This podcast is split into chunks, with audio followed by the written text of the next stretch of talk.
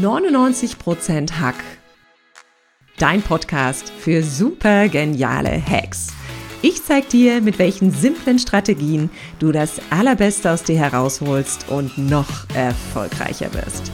Meine besten Hacks bekommst du als Geschenk in meinem Newsletter unter katrinleinweber.de. Und jetzt Ärmel hochkrempeln und ran an den Hack.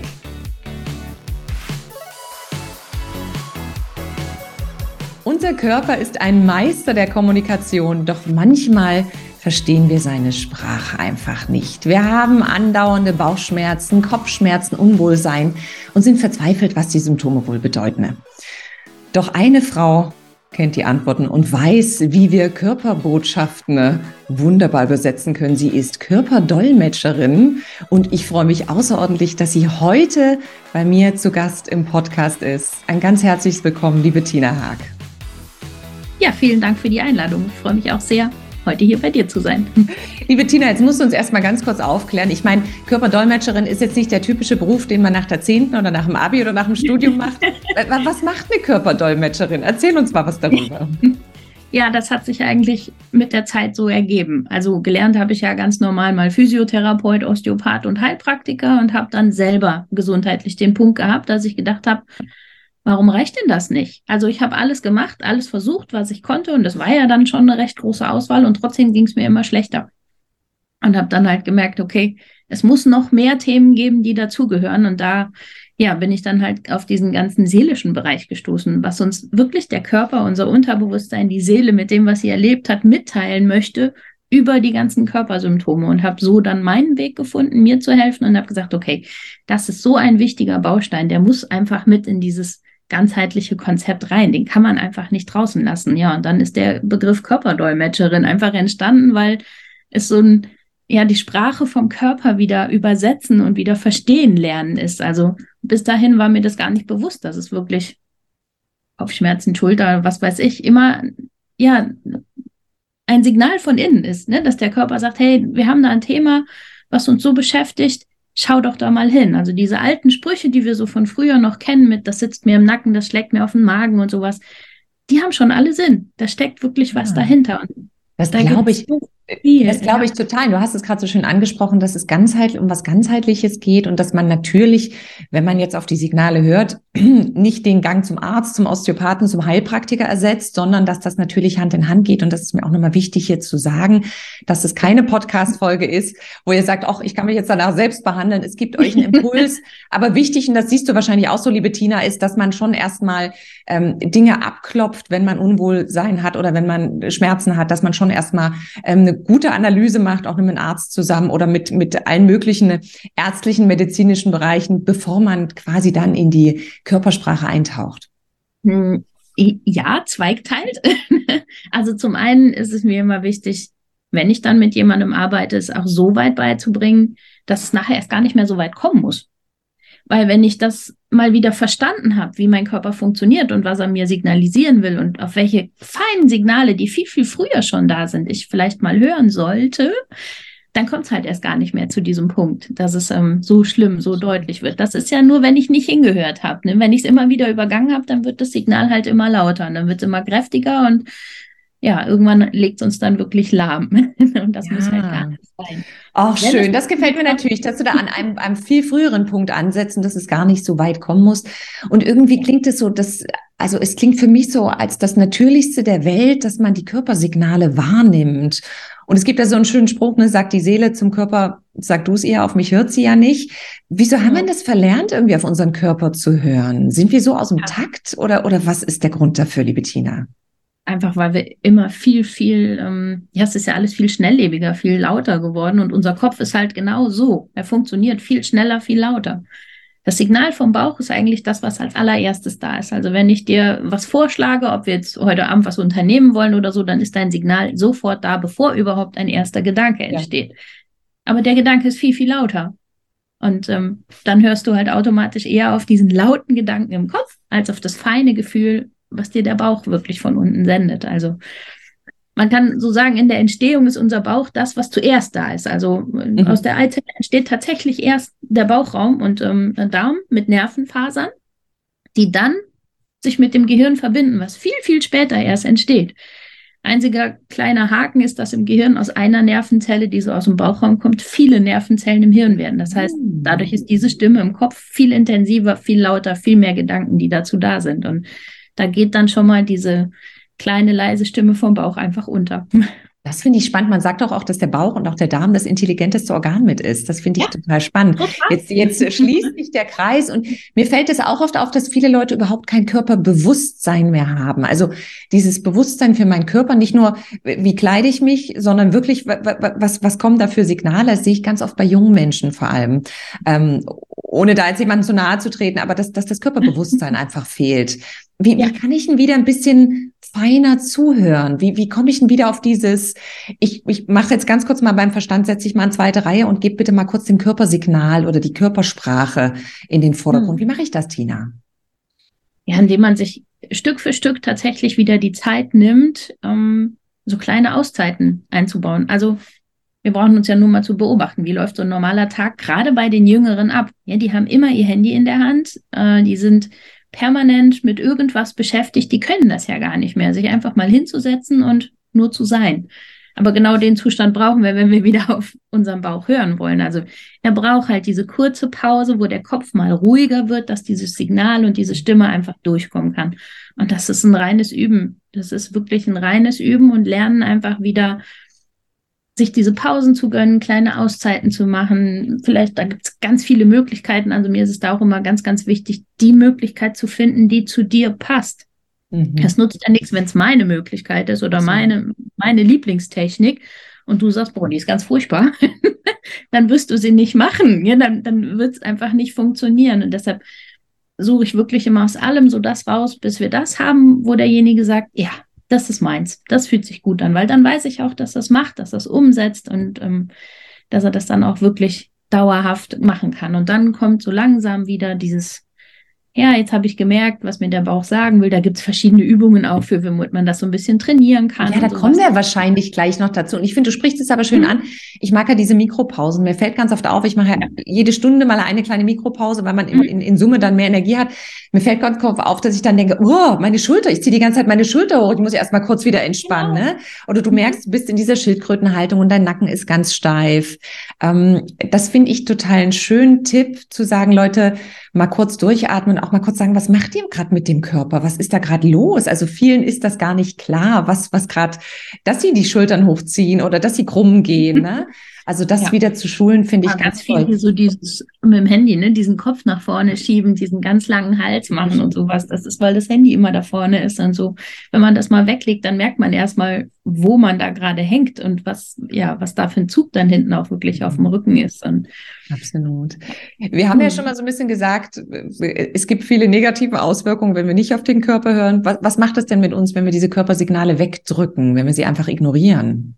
Werden immer lauter. Also der Körper will schon, dass wir uns damit wirklich beschäftigen. Und wenn wir nicht hinhören und diese ersten Signale nicht wahrnehmen, dann wird es halt immer heftiger. Dann wird das Symptom immer stärker, immer ja, intensiver bis zu dem Punkt, dass unser Körper wirklich weiß, wie er uns dann auch einfach ausschalten kann, dass wir uns damit beschäftigen müssen. Also der Klassiker, die Migräne legt, legt, dich lahm als Frau, ne? Ja. Dann bist genau. du erstmal einen Tag flachgelegt, äh, ne? Gardinen mhm. zu und wirst zur Ruhe gezwungen. Der Klassiker, wirklich, es sind wirklich so Klassiker. Ja. Ja. Und da darf gern jeder Zuhörer und jede Zuhörerin mal überlegen, was häufiger auch mal bei ihm auftritt, weil ich glaube, also ich meine zumindest bei meinem Körper, dass es immer wieder ähnliche Signale sind. Also das ist mhm. wieder ähnliche, und da kommen wir wahrscheinlich gleich mal ähnliche Regionen, die betroffen sind. Aber das kann wahrscheinlich bei anderen auch ganz anders sein. Ähm, wie ist es denn, wenn, gibt es spezielle Körperregionen oder Organe, die uns, die uns ganz besonders aussagekräftige Signale schicken? Du hattest von uns zum Beispiel schon gesagt, das schlägt mir auf den Magen oder dem ist eine Laus über die Leber gelaufen oder das sitzt mir im Nacken. Gibt es da so Körperpartien, wo man sagt, oh, Achtung, wenn da was ist, hör mal genauer zu? Also vom Prinzip kann der Körper uns das überall zeigen. Also da gibt es so keine Grenze jetzt, aber es gibt natürlich Ecken, die sind ähm, beliebter. Ich meine, es ich glaube, das kennt jeder oder ganz, ganz viele. Ja, benennen Sie gerne nochmal, weil ich glaube, ja. wenn man sie einmal gehört hat, denkt man, ach ja, stimmt, das habe ich vielleicht auch. Ja. Ja, diese, diese typischen, ähm, die sagen, boah, ich habe so einen empfindlichen Magen. Ne? Immer wenn es irgendwie stressig wird, schlägt es mir auf den Magen.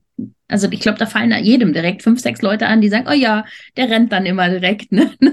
Oder die Frauen mit Migräne, wenn alles gerade zu viel ist, die dann wirklich ausschalten. Ganz oft Männer mit Hexenschuss, ähm, bei denen ist es eher so der untere Rücken, der dann sehr schnell reagiert und die wirklich dann mal lahmlegt und sowas. Also da gibt es schon so, so ein paar Sachen, die einfach häufiger vorkommen, aber vom Prinzip her kann es rein theoretisch überall sein. Also alles, was hast wir haben. Hast du noch ein paar Beispiele für uns, Tina? Das finde ich gerade total spannend.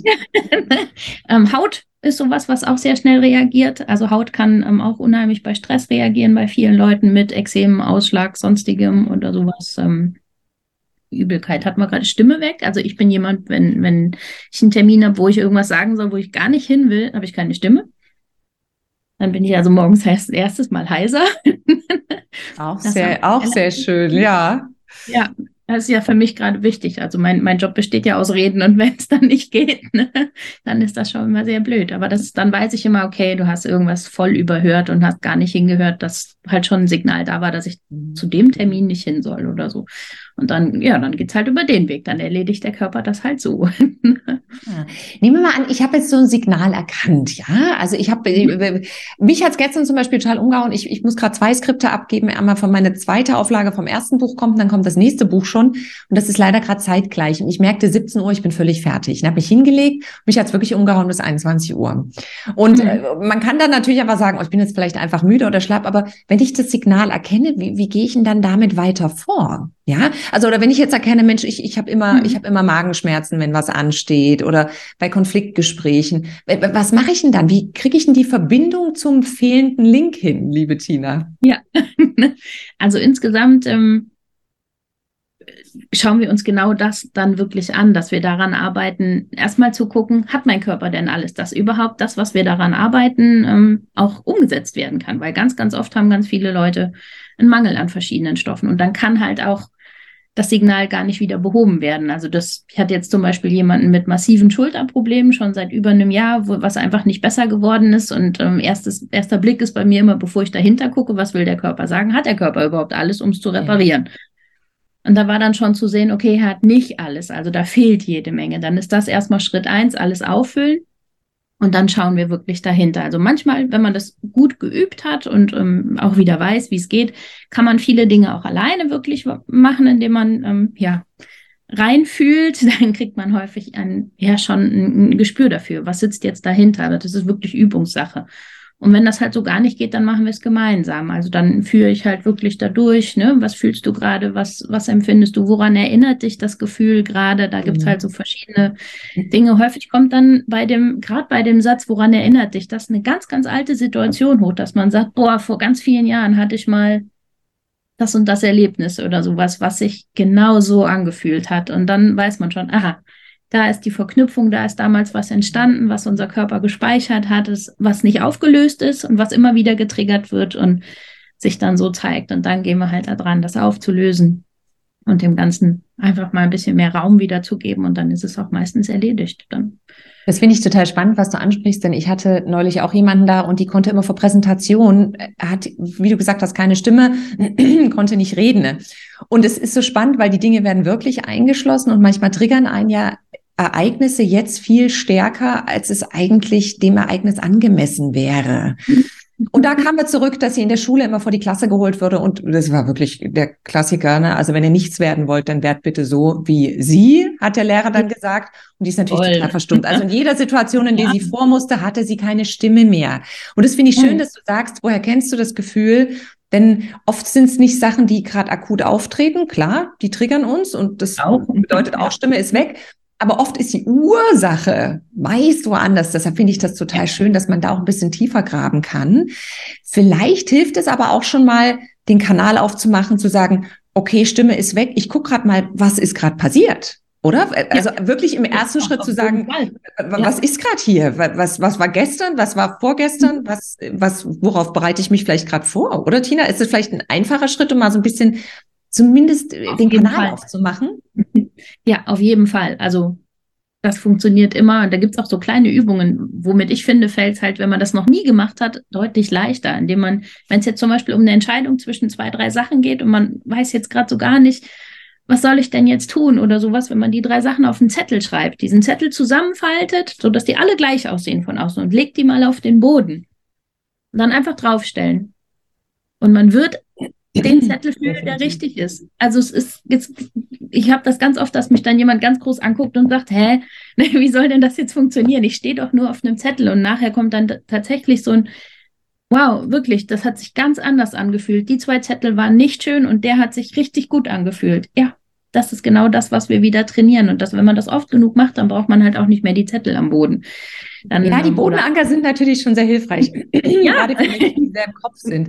Und da kommen wir genau. auch gerade wieder zum ja. Verstand.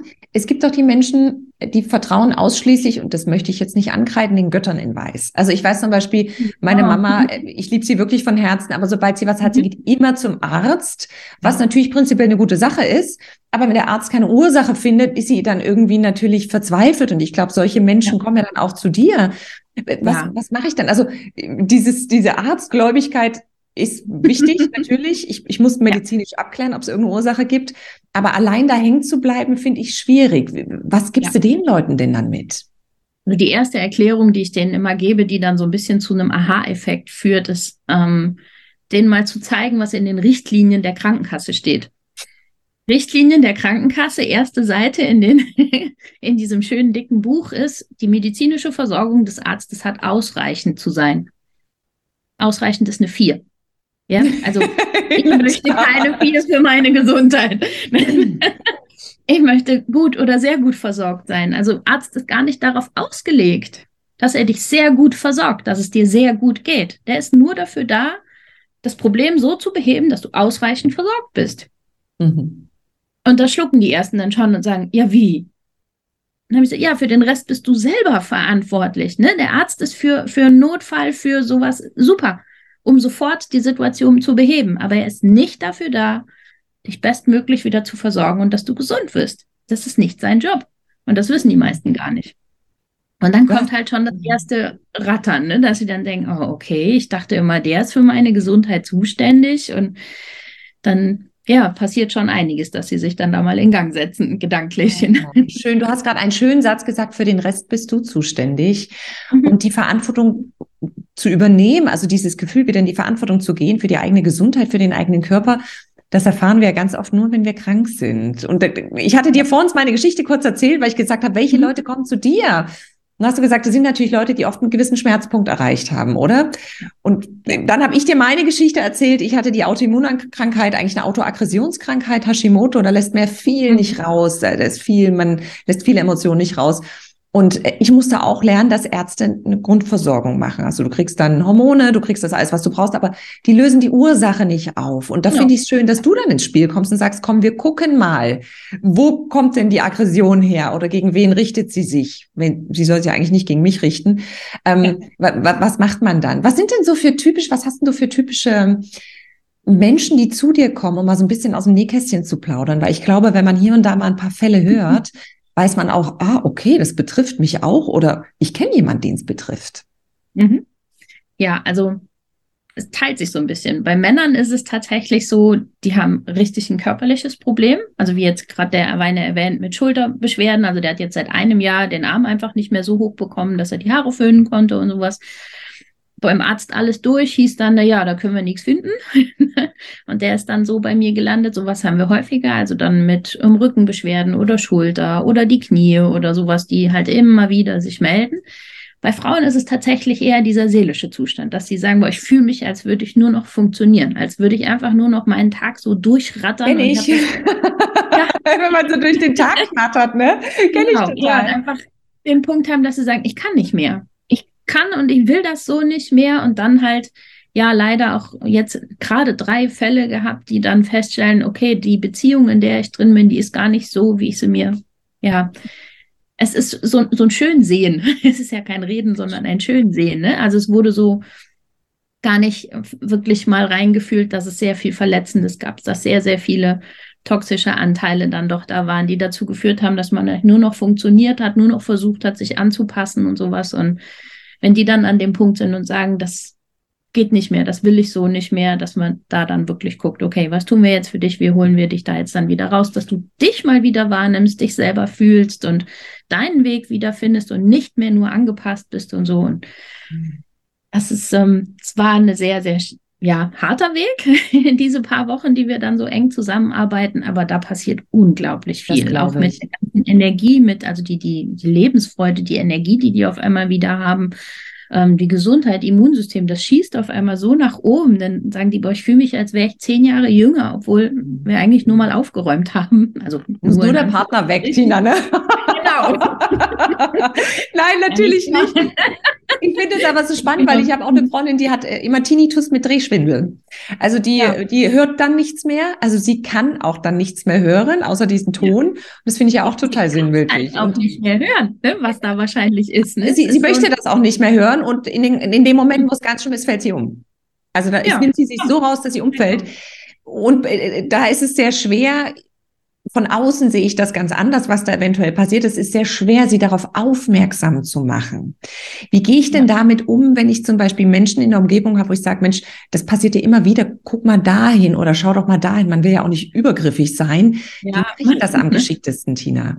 Ja, es ist schon immer ein sehr sensibles Thema. Ähm, ich finde, wenn man jemanden sehr gut kennt, finde ich immer den besten Weg, wirklich offen drüber zu reden und zu sagen, du, ich habe da das Gefühl, dass da vielleicht was anderes dahinter steckt. Vielleicht mal einfach in ein, zwei von meinen Podcast-Folgen reinhören, der mal so zuspielen und sagen, du hör mal, guck mal, ich habe da an dich gedacht, als ich das gehört habe oder sowas. Ne? Das funktioniert meist ganz gut, also über den Weg. Es ist ja so eine Hemmschwelle da, sowas dann noch zuzugeben und dann ja, was zu tun für sich selber. Und ja, ich habe halt gemerkt, ähm, gerade jetzt die drei Frauen, die ich jetzt zum Schluss hier hatte, die ähm, sind tatsächlich über die Podcast-Folgen gekommen, dass sie halt eine nach der anderen gehört haben und dann immer wieder gesagt haben, Himmel, das ist ja wie bei mir, ne? Oder sich halt einfach so wiedererkannt haben, dass sie dann den Mut hatten zu sagen, dann rufe ich jetzt mal an. Weil wenn jemand kommt und sagt, hier, ruf mal an, das ist immer, schwierig. Absolut. Deinen Podcast verlinken wir natürlich auch noch in den Shownotes, liebe Tina. Das ist ein sehr schöner mhm. Podcast mit ganz appetitlichen Häppchen, wo man immer mal reinhören kann und genau dann solche Symptome beschrieben bekommt, was kann man machen und, und äh, überhaupt erstmal ein Körperbewusstsein wieder entwickelt. Und da ist so ein bisschen die Frage, wo fängt man an, wo hört man auf, liebe Tina? Also es kann natürlich so eine never-ending Story sein, aber Ziel ist ja eigentlich, also das große Ziel ist ja gesund zu sein. Genau. Und wenn man das erreicht hat, ist fertig, oder? Nee, na fertig sind wir ja nie, weil es kommt ja immer ein Signal vom, vom Körper. Aber wenn ich weiß, was ich damit tun soll, ähm, habe ich halt nicht mehr so die Probleme ähm, wie vorher, dass es dann halt erst zu irgendeiner Krankheit wird, sondern ich kann dann ja viel feiner schon damit ähm, mhm. wieder im Einklang mit mir meinen Weg gehen und nicht mehr so gegen mich. Also bei vielen habe ich echt so das Gefühl, oder auch bei mir damals, bevor ich das gemacht habe, ich war in ganz vielen Ecken immer in so einem Kampf mit mir selber.